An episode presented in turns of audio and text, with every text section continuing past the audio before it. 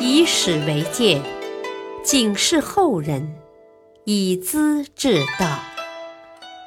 品读《资治通鉴》，启迪心智。原著司马光，播讲汉乐。好头颈，何人来砍？隋炀帝命丧江都。当李密打到东都洛阳时，唐王李渊也占领了长安。扶立隋炀帝的孙儿杨佑做傀儡皇帝，黄河流域被两位姓李的人瓜分了。炀帝住在江都扬州，心里慌乱不安，却又无可奈何，只是仍旧每天山珍海味、醇酒美人，过一天算一天。炀帝常常在退朝后避开众人。改换衣装，头上缠着脖巾，身上穿着短衣，拄着拐杖，独自踽踽步行，徘徊在亭台馆阁和小桥流水之间，有时还在乡村小径上流连，完全不像个残暴自负的皇帝，倒似失意潦倒的老秀才。在这种时刻，他才有一种解脱人世苦恼的感觉。听傍晚的渔歌，看夕阳的落晖，偶尔还传来盲翁卖唱的悲凉之声。杨柳青青驻地垂，杨花漫漫搅天飞。柳条折尽花飞尽。借问行人归不归？从容向边北，远行辞密亲。借问阴山侯，还知塞上人？他听得出来，这些歌都是北征高丽时不满的战士和百姓唱出来的怨愤之声。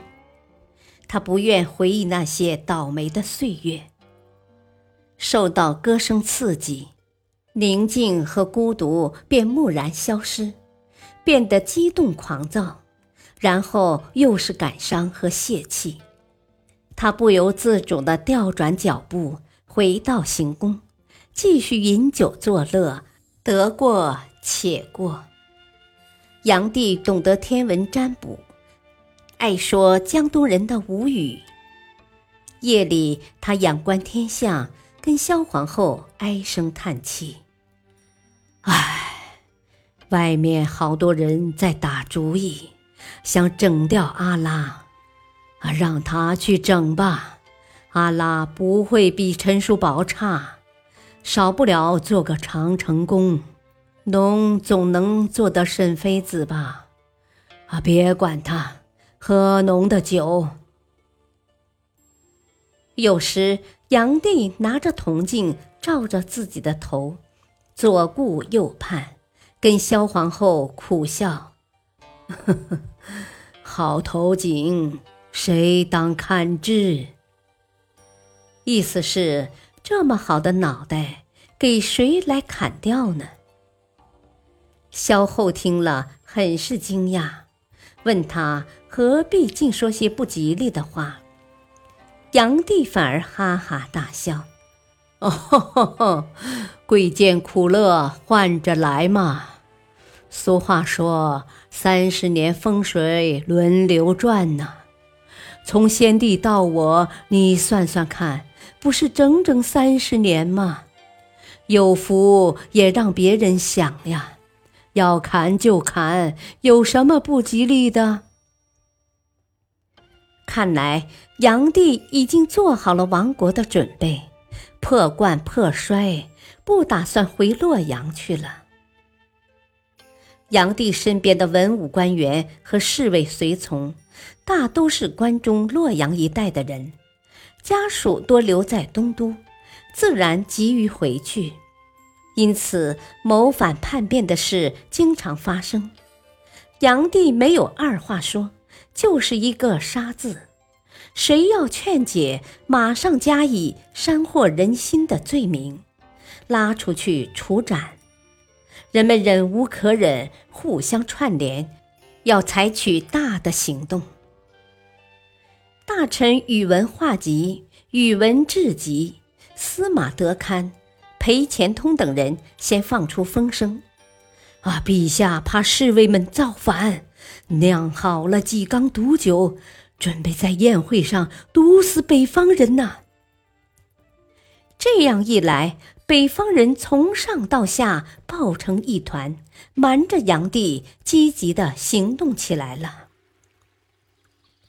叛变开始，司马德堪请炀帝上马，啊，文武百官都在殿外，要求回洛阳，陛下应该亲自去解释吗？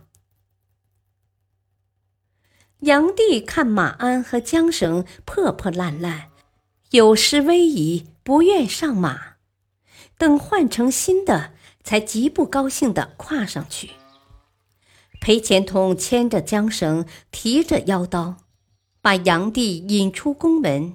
军士们欢呼鼓噪：“打回老家去，不愿住江东。”宇文化及凭着父亲宇文述的余威，当了右屯卫将军，是朝廷的首要人物，也是这次造反的主谋。他看到炀帝出来，便大声的骂开了：“哼哼，这老东西带出来干什么？给他一家伙算了。”炀帝并不胆怯。直愣愣地望着周围，裴虔通和司马德看又把炀帝带到寝殿，拔出刀子，横眉怒目，全然没有臣子的样子。炀帝看看眼前的情形，自知不妙，长叹一声：“唉，我有什么罪，落到如此地步？”意思是质问大家何以咄咄逼人。马文举抡了抡手中的单刀，厉声喝道：“啊，陛下真不知罪吗？